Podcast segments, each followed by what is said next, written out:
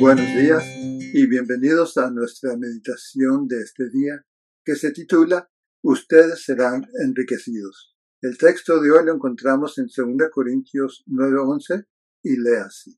Ustedes serán enriquecidos en todo sentido para que en toda ocasión puedan ser generosos y para que por medio de nosotros la generosidad de ustedes resulte en acciones de gracias de Dios. 2 Corintios 9:11.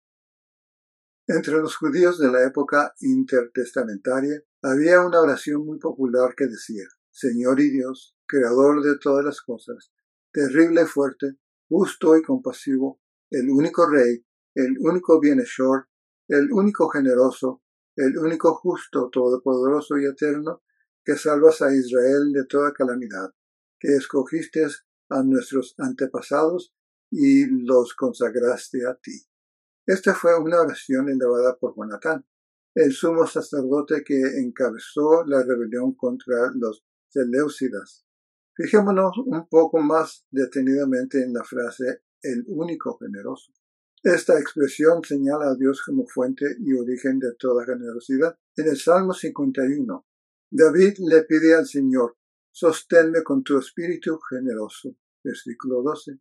Isaías lo describe como un Dios que es generoso para perdonar. Isaías 55, 7.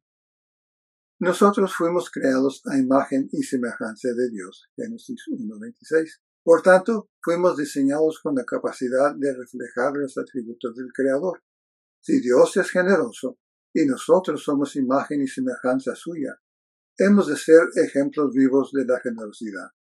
La Biblia presenta un ejemplo de cómo la generosidad divina nos impulsa a ser generosos. Entonces Moisés le dijo al madianita Jobab, hijo de Ruel, que era el suegro, estamos por partir hacia la tierra que el Señor prometió darnos. Ven con nosotros, seremos generosos contigo, ya que el Señor ha prometido ser generosos con Israel. Números 10, 29. En el día de hoy, me parece interesante que nos hagamos las siguientes preguntas. ¿Ha sido Dios generoso con nosotros? ¿Acaso no nos ha dado cosas buenas? Nos hemos dado cuenta de que toda buena dádiva y todo don perfecto descienden de lo alto. Santiago 17. En Cristo, Dios ha prometido darnos todas las cosas. Romanos 8:32. Para que compartamos con los demás todo lo bueno que el Señor nos da. Números 10, 32. Esta es la promesa que nos, que vivimos en una generación superamente egoísta, serán enriquecidos en todo sentido para que en toda ocasión puedan ser generosos y para que por medio de nosotros la generosidad de ustedes resulte en acciones de gracias a Dios. 2 Corintios 9:11. Dios nos enriquece para que seamos generosos. Y el Señor nos bendiga.